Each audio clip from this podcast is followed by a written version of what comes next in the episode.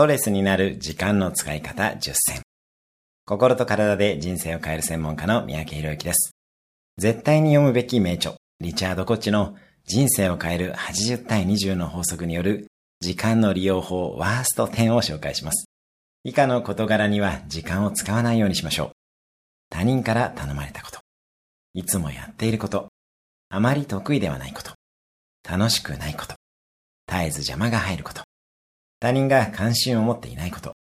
想定より2倍の時間がかかっていること。信頼できない人と組むこと。サイクルが予想できること。電話に出ること。本業がこれに3つ以上当てはまったら要注意です。6つ以上当てはまったら仕事を変えた方がいいかもしれません。今日のおすすめアクションです。この10個に日々の生活がいくつ当てはまるかをチェックする。